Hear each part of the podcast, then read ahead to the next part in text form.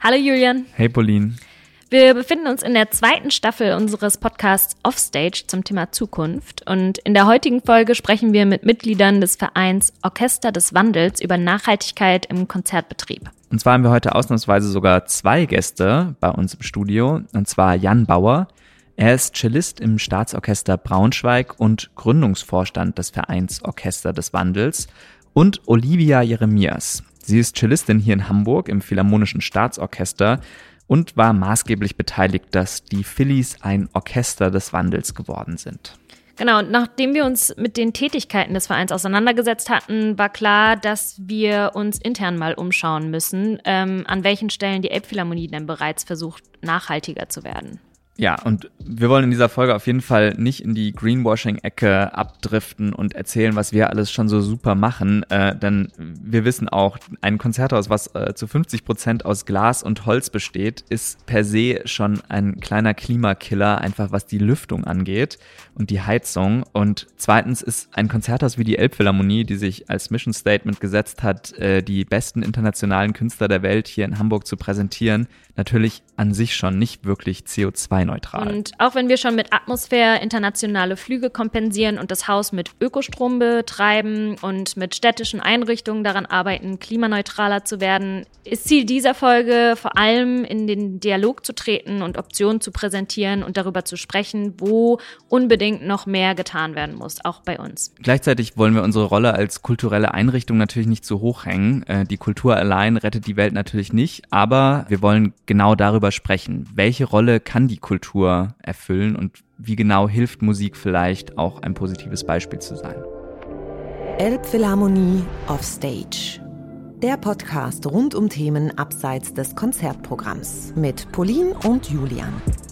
Herzlich willkommen, Olivia, herzlich willkommen, Jan. Schön, dass ihr da seid. Ihr seid tatsächlich äh, eine Premiere für uns, weil wir nie zwei Gäste gleichzeitig hier haben. Und das ist das erste Mal. Wir, wir sind auch ein bisschen aufgeregt. Ähm, wir stellen unseren Gästen zu Beginn immer so ein paar musikalische Fragen, um sie ein bisschen besser kennenzulernen, die eigentlich nichts mit dem Fach, mit dem ihr euch sonst so beschäftigt, zu tun haben, sondern einfach ein bisschen allgemein euch vorstellen.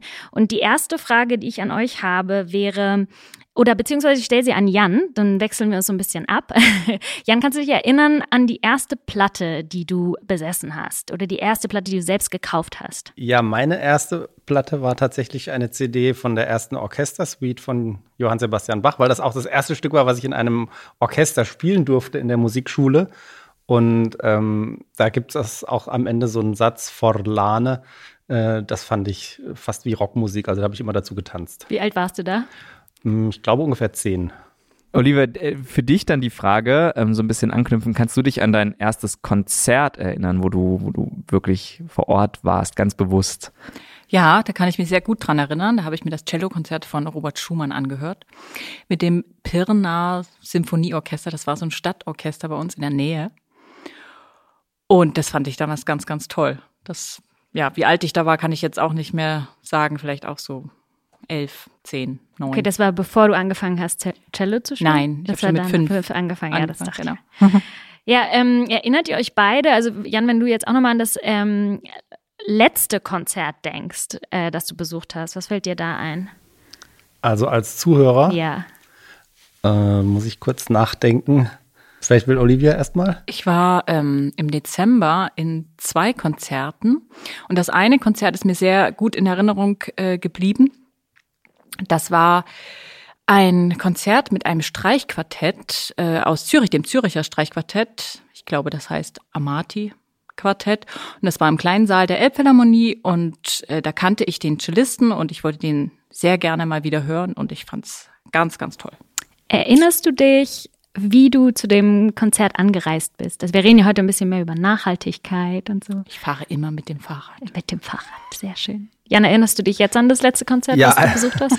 Und zwar bei den ähm, Baden-Badener Festspielen habe ich die Berliner Philharmoniker gehört.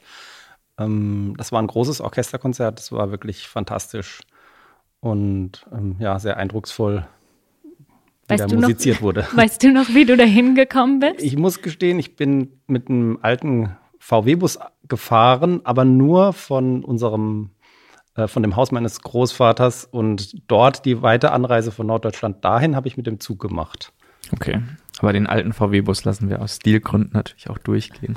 ja, absolut. Wir reden heute über eine Initiative, in der ihr beide beteiligt seid in verschiedenen Funktionen, und zwar das Orchester des Wandels. Ähm, vielleicht fangen wir mit dir, Jan, an. Ähm, kannst du kurz beschreiben, ähm, ich habe es, glaube ich, jetzt gerade auch schon wieder falsch gesagt, was ist Orchester des Wandels? Es ist nämlich ja nicht nur ein Orchester.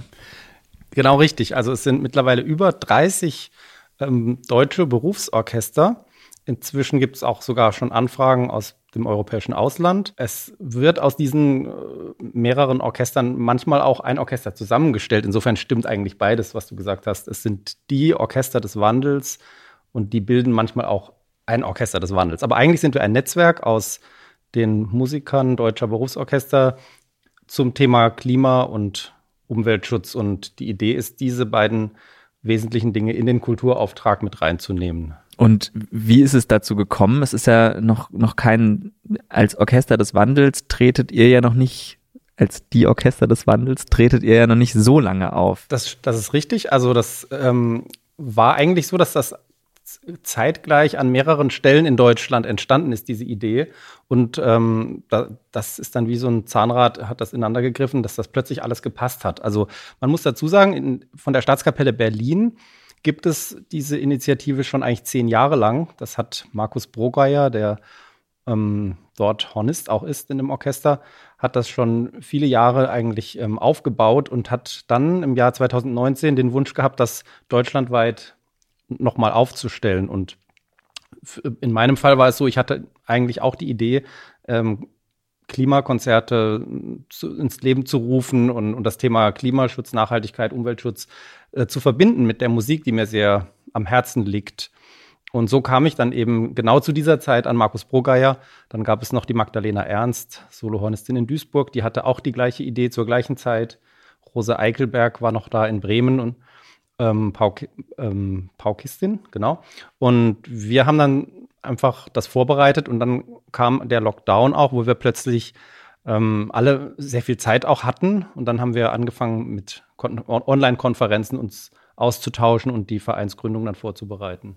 Mhm. Und ich meine, wenn du den Lockdown ansprichst, das heißt, es war so rund um 2019, 20, dass das alles entstanden ist. Äh, wie, wie habt ihr es dann hingekriegt, dass so schnell so viele Orchester Teil sind? Also so ein Orchester ist ja schon auch ein großes Schiff, wo vielleicht manche Entscheidungsfindungen auch Zeit brauchen. Und das ist ja schon eine ziemliche Leistung, da irgendwie so viele Orchester zusammenzubekommen.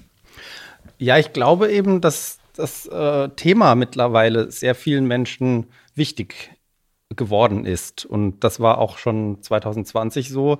Ähm, viele fragen sich, was sie da, dazu beitragen können. Und wenn wir dann an, an ein Orchester herantreten und mit der, mit der Frage, ob sie sich anschließen wollen, dann rennen wir im Grunde offene Türen ein.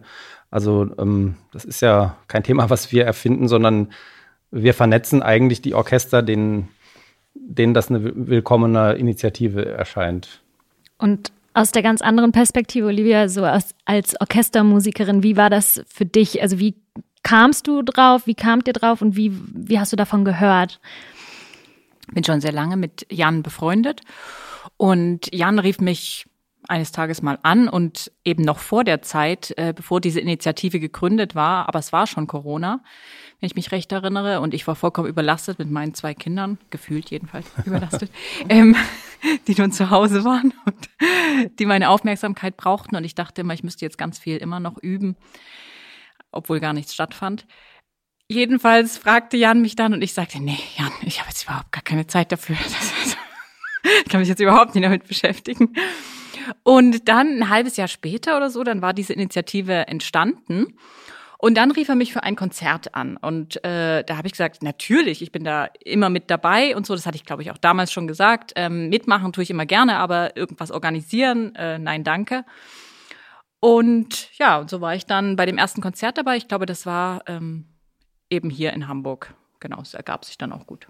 Und hast du das dann auch ins Orchester, also in dein Orchester mit reingetragen, die Idee? Oder wie kam das dann, dass das so weiterging? Genau, ich hatte dann auch davon erzählt und äh, es war dann so, dass auch eine E-Mail rumging von dem Verein Orchester des Wandels, dass Markus Bruckgeier und auch die äh, Hornistin aus äh, Duisburg, Duisburg, Magdalena. Genau, mhm. Magdalena, jederzeit auch vorbeikommen könnten und die Idee vorstellen würden. Und so hatte ich das angeregt und dann wurde das aufgegriffen und die wurden eingeladen und so ist es dazu gekommen. Ja, toll. So persönlich als Musikerinnen und Musiker ist es an welchen Stellen habt ihr das Gefühl, oh, hier rennen wir keine offenen Türen ein, da ähm, fehlt irgendwie noch so das, die, das Bewusstsein oder uns fehlt da noch das gewisse Know-how oder an welchen Stellen könnte man besser handeln? An welchen Stellen fehlt noch so ein bisschen, vielleicht, Jan, vielleicht magst du das beantworten.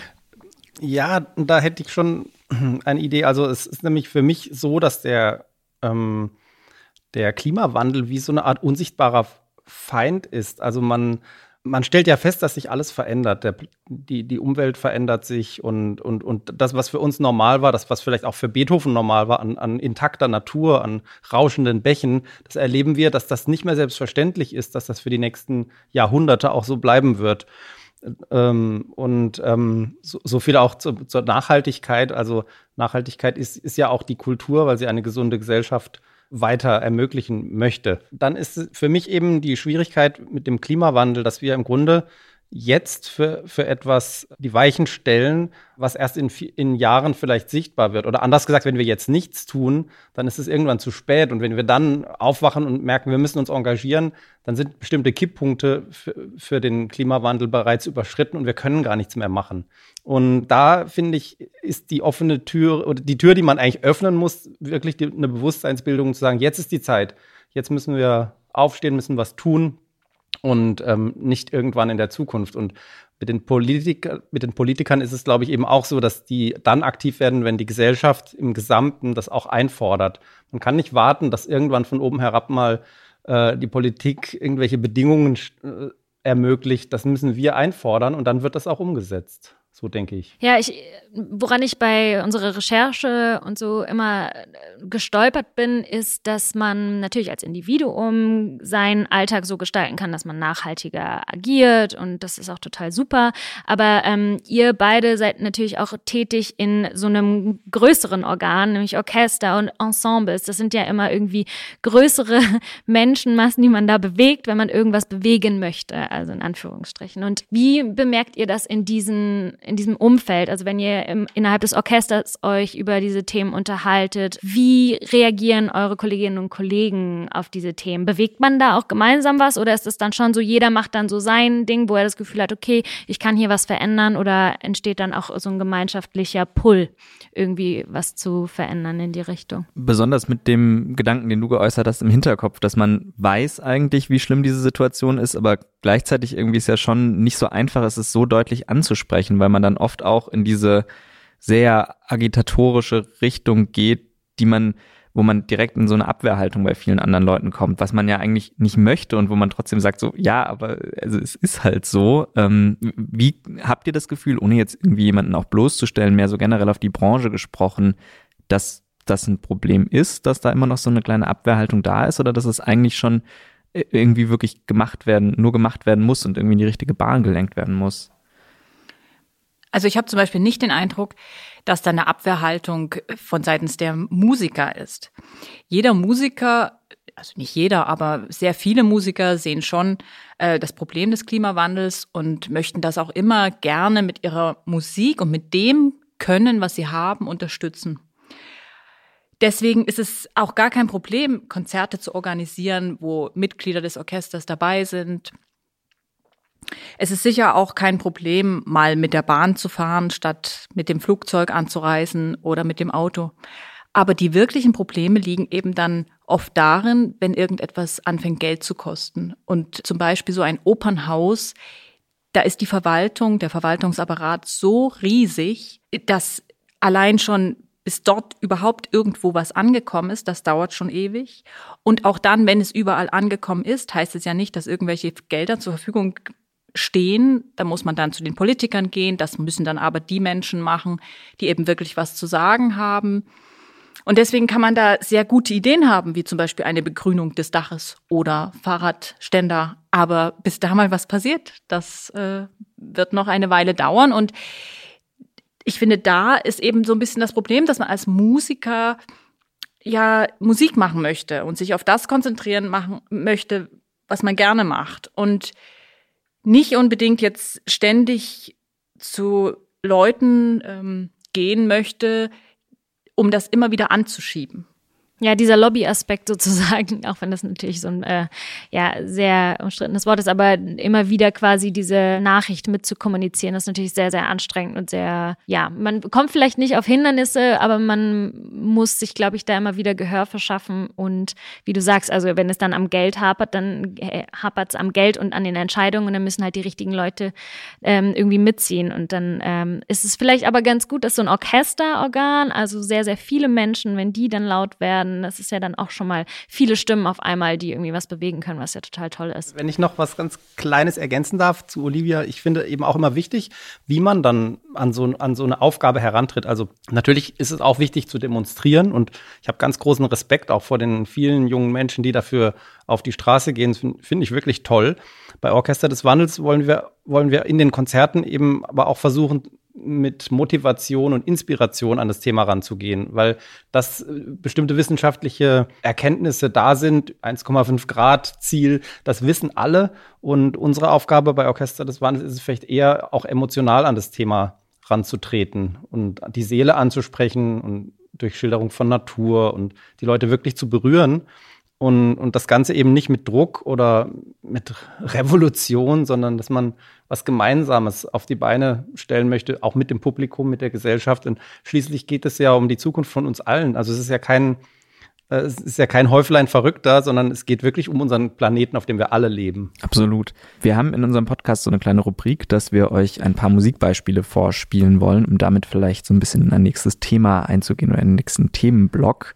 Und das erste Beispiel würde ich euch jetzt direkt einmal vorspielen.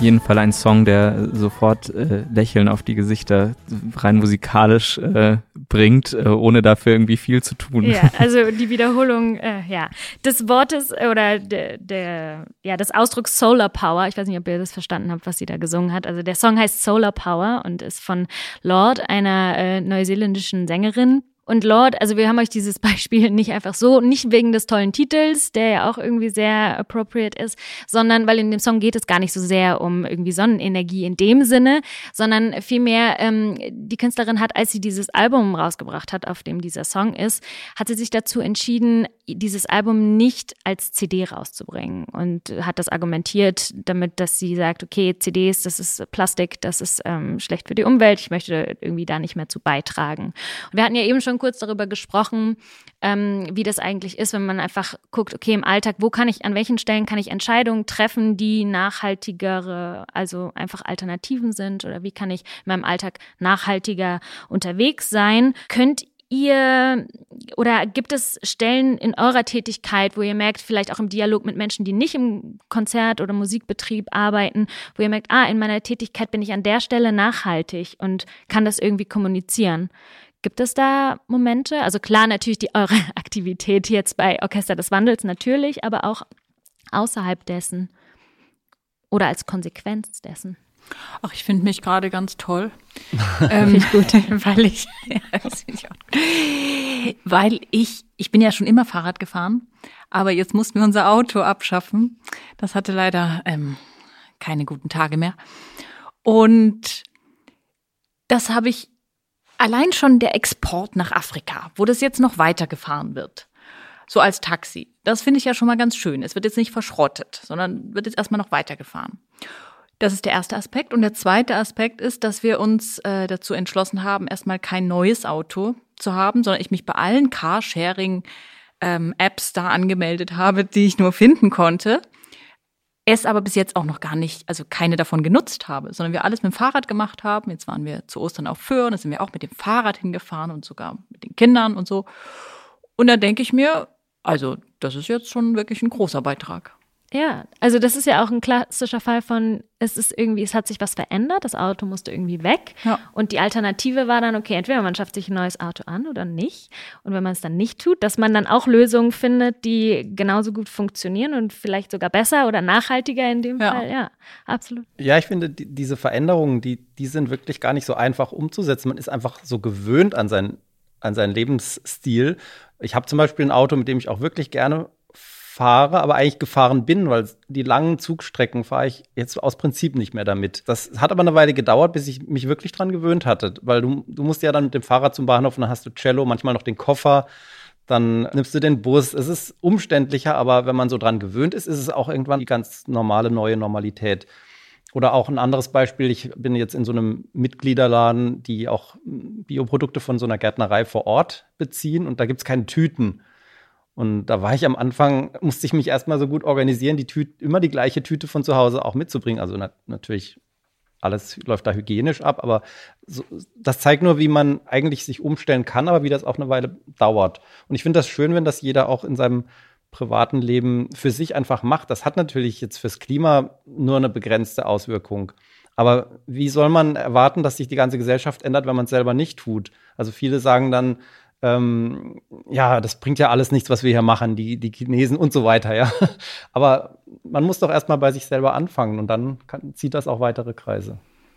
Ja, total. Auch weil du das gerade sagtest, ja, natürlich rettet man damit nicht unbedingt die Welt, wenn man jetzt äh, irgendwie die Plastiktüte äh, nicht mitnimmt, sondern ähm, auch jetzt in dem Fall von Lord, von diesem Musikbeispiel, da ist natürlich auch so, wir wissen alle, Streaming ist irgendwie auch benutzt unheimlich viel Serverkapazität. Das ist natürlich dann auch wieder ein Problem, benutzt unheimlich viel Strom und so weiter und so fort. Also so richtig die Lösung, jetzt CDs wegzulassen, ist es natürlich auch nicht. Aber es ist natürlich das, oder das, was sie an ihre Fans oder die Menschen, so wie wir, die das jetzt gelesen haben, kommuniziert, ist natürlich der Gedanke, ah ja, man kann an manchen Stellen einfach was verändern. Und ähm, so bewegt sich das, glaube ich, langsam voran ohne halt in diesen, in diesen Stillstand oder diese Ablehnung zu kommen. Also ich glaube, es wäre ja tatsächlich nachhaltiger einfach, ähm, das hat man ja während Corona auch so ein bisschen gemerkt, auf den ersten Blick fühlte man sich total nachhaltig, weil man nur noch zu Hause war und irgendwie keine Flüge mehr stattgefunden sind. Wenn man sich jetzt die Konsequenzen am Ende anschaut und jetzt doch wieder nur eingeschweißtes Essen irgendwo bekommt, weil man eben auf Hygiene achten muss, denkt man sich auch recht schnell, ähm, und ich glaube, es ist ja auch, wenn man das auf, auf die Konzertlandschaft überträgt, ich glaube, gar keine Konzerte stattfinden zu lassen, ähm, wäre die nachhaltigste Lösung von allen und eben einen, einen Park aus der Elbphilharmonie und der Oper zu machen. Das ist aber auch keine, keine Alternative in dem, in dem Sinne.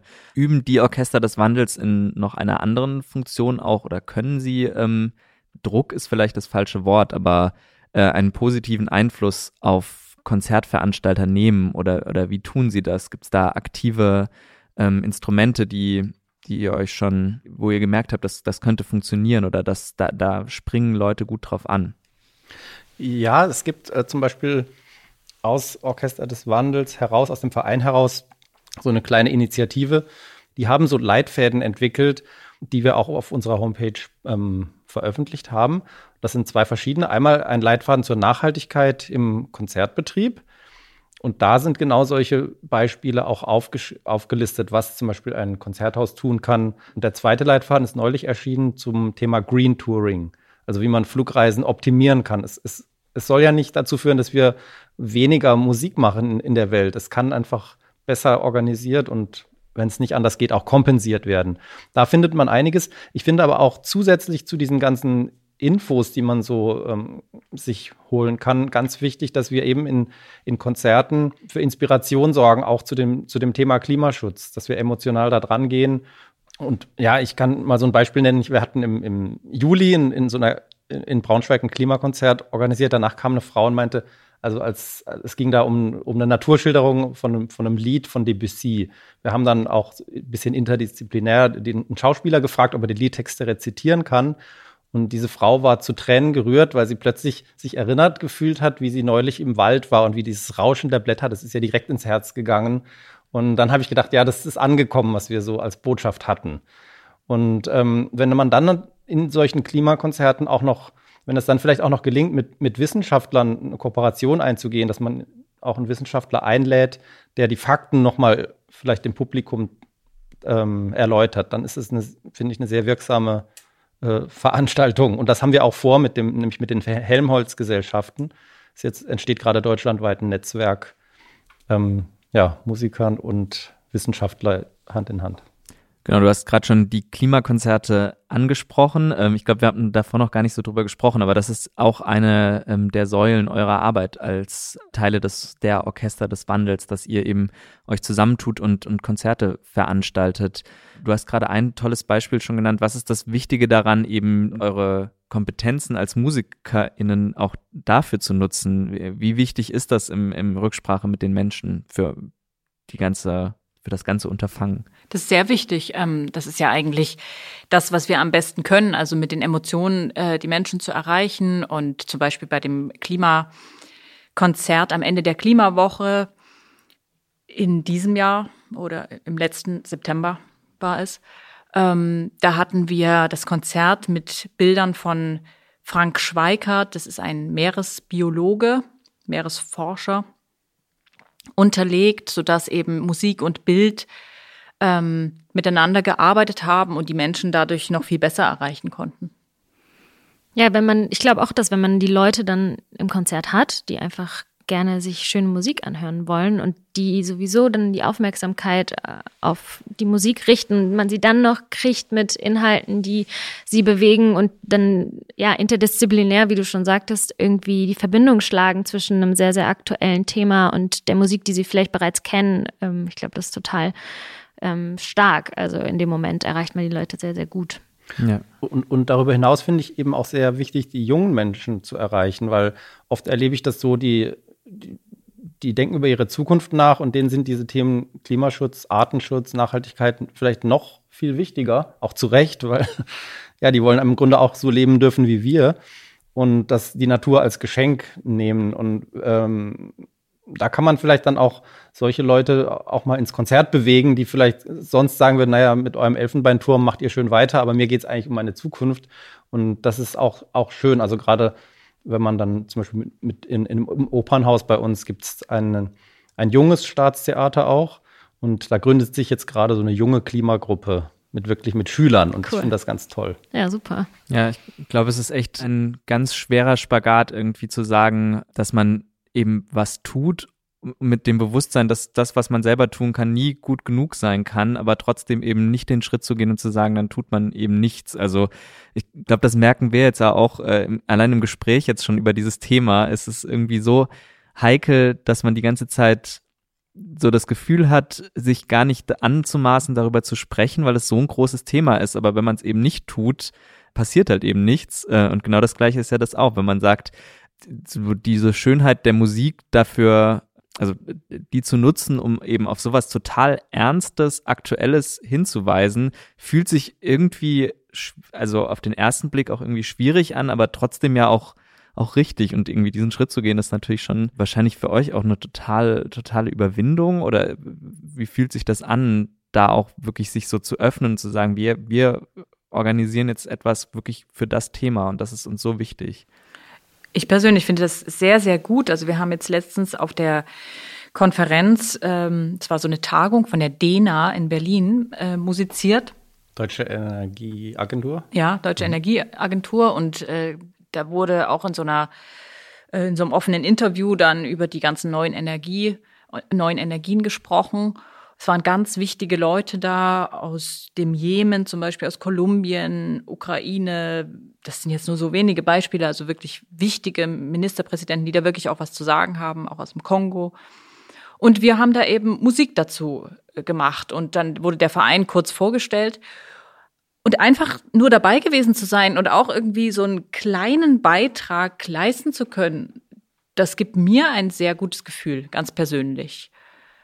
Und ich glaube, dadurch merkt man einfach vielleicht, wie wichtig Musik dann als Gefühlsträger auch für solche Themen werden kann oder ist. Ja, Jan sagte das vorhin schon, dass ähm, Kultur und Musik ja auch was Nachhaltiges ist für unsere Gesellschaft und um unsere Gesellschaft so an sich ja irgendwie am Leben zu erhalten. Und den Punkt, den du gerade machtest mit dieser Konferenz, die Vorstellung an so einem Ort, der ja eigentlich sehr ernst ist, weil es ein unheimlich ernstes Thema und ein unheimlich wichtiges Thema ist, da dann Musik mit einzubinden, ist total schön, weil es, glaube ich, den also zumindest die Vorstellung, so wie du das beschrieben hast, war total schön, an dem Ort äh, dann auch ja was Musisches zu haben und ähm, das Thema so auch weiter zu transportieren auf dieser emotionalen Ebene. Also ja, total eindrücklich für mich. Besonders das ist ja das, warum Musik vielleicht da auch ein, so ein tolles Medium ist, weil es eben einfach so eine Sprache ist, die eben Dinge für jeden anders sagen kann und das nicht einfach ein Bild ist, was etwas abbildet, was natürlich auch irgendwie immer in einem Kontext steht, aber Musik spricht ja für jeden Menschen eine ganz eigene Sprache und das ist vielleicht ja auch das Tolle daran, dass es dann auch eben in so einem Setting für jeden was ganz eigenes bedeuten kann. Apropos Musik, wir haben noch ein, ein letztes Beispiel, auch um vielleicht nochmal auf diesen, auf dieses äh, Spagat, was ich schon angesprochen habe, ähm, nochmal zurückzukommen. Und zwar ähm, auf die Elbphilharmonie als Konzerthaus, die ja auch eben da was sagen möchte und eben auch äh, ein, ein Akteur ist und einen Standpunkt beziehen möchte, aber gleichzeitig eben auch als ähm, Wahrzeichen der Stadt Hamburg natürlich auch so eine gewisse, gewisse Verantwortung hat und sich da natürlich auch nicht verstecken darf, was ihre Klimabilanz und Nachhaltigkeit angeht.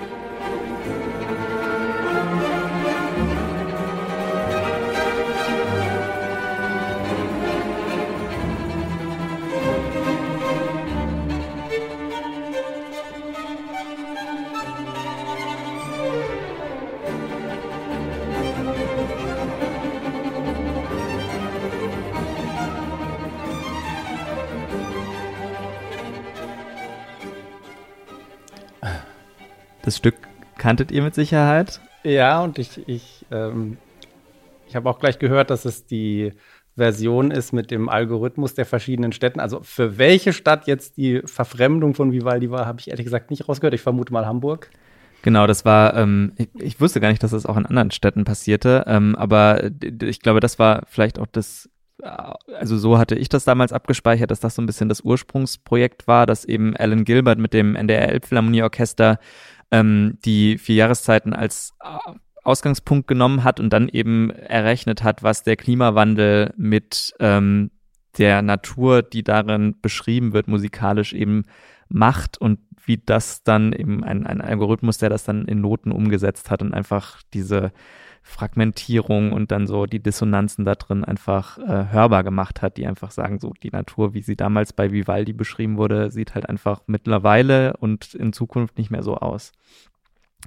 Ähm, genau, das Projekt war äh, ein Projekt, wo die Elbphilharmonie und damit auch das NDR Elbphilharmonieorchester sich recht klar geäußert hat und auch ähm, eine, damals eine recht große Aufmerksamkeit bekommen hat. Ähm, und gleichzeitig ist es auch so, dass wir auch immer wieder versuchen, ähm, der Podcast erscheint im Rahmen von äh, dem Internationalen Musikfest dieses Jahr, was das Überthema Natur hat, wo wir auch mehrere ähm, Konzerte haben, die sich eben thematisch um ähm, Natur und eben Nachhaltigkeit und auch Klimawandel beschäftigen und auch wirklich sehr konkrete Konzerte wie ein äh, Stück des Amerikaners John Luther Adams, was so eine Art Open-Air-Performance sein wird, wo es wirklich auch darum geht, ähm, wie die Natur mit dem Menschen in äh, Verbindung tritt und wo wirklich der Mensch auch einfach Einfluss darauf nimmt. Trotzdem ist es ja auch nochmal den einfach den Schritt zurückzugehen zu der Art und Weise, was die Institutionen machen können. Ähm, einfach die Elbphilharmonie ist halt einfach ein architektonisches Gebäude, was eben einfach äh, energetisch nicht so wirklich klug geplant wurde. Ähm, einfach dadurch, dass eben so viel Holz verbaut wurde und eben, dass so viel Glas verbaut wurde, ist es einfach so, dass die Lüftung die ganze Zeit durchlaufen muss. Ähm, trotzdem, äh, ich kann versuchen zu erklären, was die Elbphilharmonie versucht dagegen, aber vielleicht nochmal von eurer Perspektive, was, was würdet ihr in einem Haus wie der Elbphilharmonie als Orchester des Wandels, ich meine, wir haben eben das Elbphilharmonieorchester als Hausorchester, aber sind keine, haben als Veranstalter kein eigenes Orchester. Wie, wie würdet ihr auf so eine, auf so ein Haus zugehen? Was, was könntet ihr da, was habt ihr sozusagen in eurem Katalog, was man da machen kann? Also grundsätzlich finde ich das eben ganz toll, dass sich so ein Haus überhaupt auf den Weg macht und dass das diese, ähm, diese Themen nicht von sich weist und sagt, wir haben, wir, bei uns geht es nur um Konzerte, sondern dass es eben auch Thema wird. Und ähm, wie man das dann ganz genau ausarbeitet, das glaube ich, dass, dass das jedes Haus auch, auch selber gut entscheiden kann, was eben dazu passt, auch jeweils. Also es gibt auch in diesen Leitfäden, die ich vorhin mal erwähnt hatte, gibt es schon konkrete Handlungsanweisungen, wie man vorgehen kann, was Sinn macht. Also sei es jetzt, dass man eine, Umweltgruppe oder einen Beauftragten für Nachhaltigkeit, Klimaschutz wählt und die Themen einfach an, an prominente Stelle setzt ähm, aber jetzt da ins Detail zu gehen, fände ich aus meiner Sicht ein bisschen vermessen, weil ich glaube, dass da eben schon einiges passiert. Und ich hatte eine ähnliche Situation in unserem Staatstheater. Da haben wir ein Gespräch mit der Intendantin gehabt und sie hat einige Sachen erzählt, von denen wir bisher gar nichts wussten, wo schon sehr viel passiert. Und das fand ich toll, dass man dann plötzlich merkt, man zieht eigentlich am gleichen Strang und ähm, sich auf den Weg machen, das Bewusstsein zu schaffen, dass das Themen sind, die wichtig werden, das finde ich, das ist der Start und wie das dann konkret ausgearbeitet wird, wo, wo man dann aufs Dach eine Solaranlage vielleicht doch noch äh, machen kann oder ob man jetzt alle Lampen mal austauscht zu LED-Birnen und dann, wie in Mannheim mir mitgeteilt wurde, dann mehr als 1000 Euro Strom spart auch pro, pro Monat, nicht pro Jahr.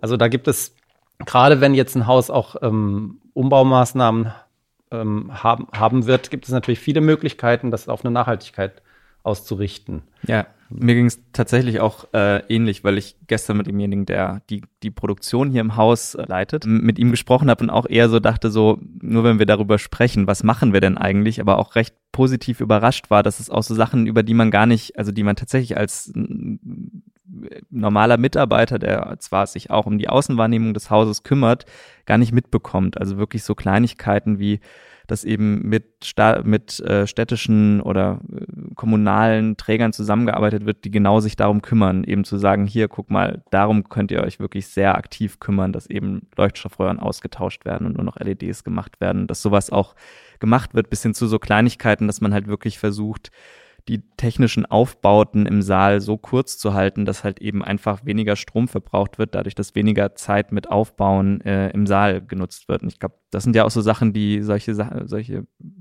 größeren, also halt tatsächlich auch Opernhäuser betreffen, die ja nochmal einen ganz anderen ähm, Workload haben, weil so viele verschiedene Gewerke zusammenkommen. Ja, und auf einmal auch Dinge Nachhaltigkeit bedeuten, von denen man das vielleicht vorher gar nicht dachte. Also das mit den Aufbauten, als Nils das erzählte, waren wir ja auch so, ja, ach, okay, das wussten wir überhaupt nicht. Und natürlich macht das total viel Sinn, dass wenn man weniger Zeit im großen Saal verbringt generell und dann irgendwann dort die Lichter und so ausmachen kann, dass das auch einfach nachhaltiger ist und so kleine Stellschrauben dann doch einen groß, größeren Effekt haben am Ende. Mhm.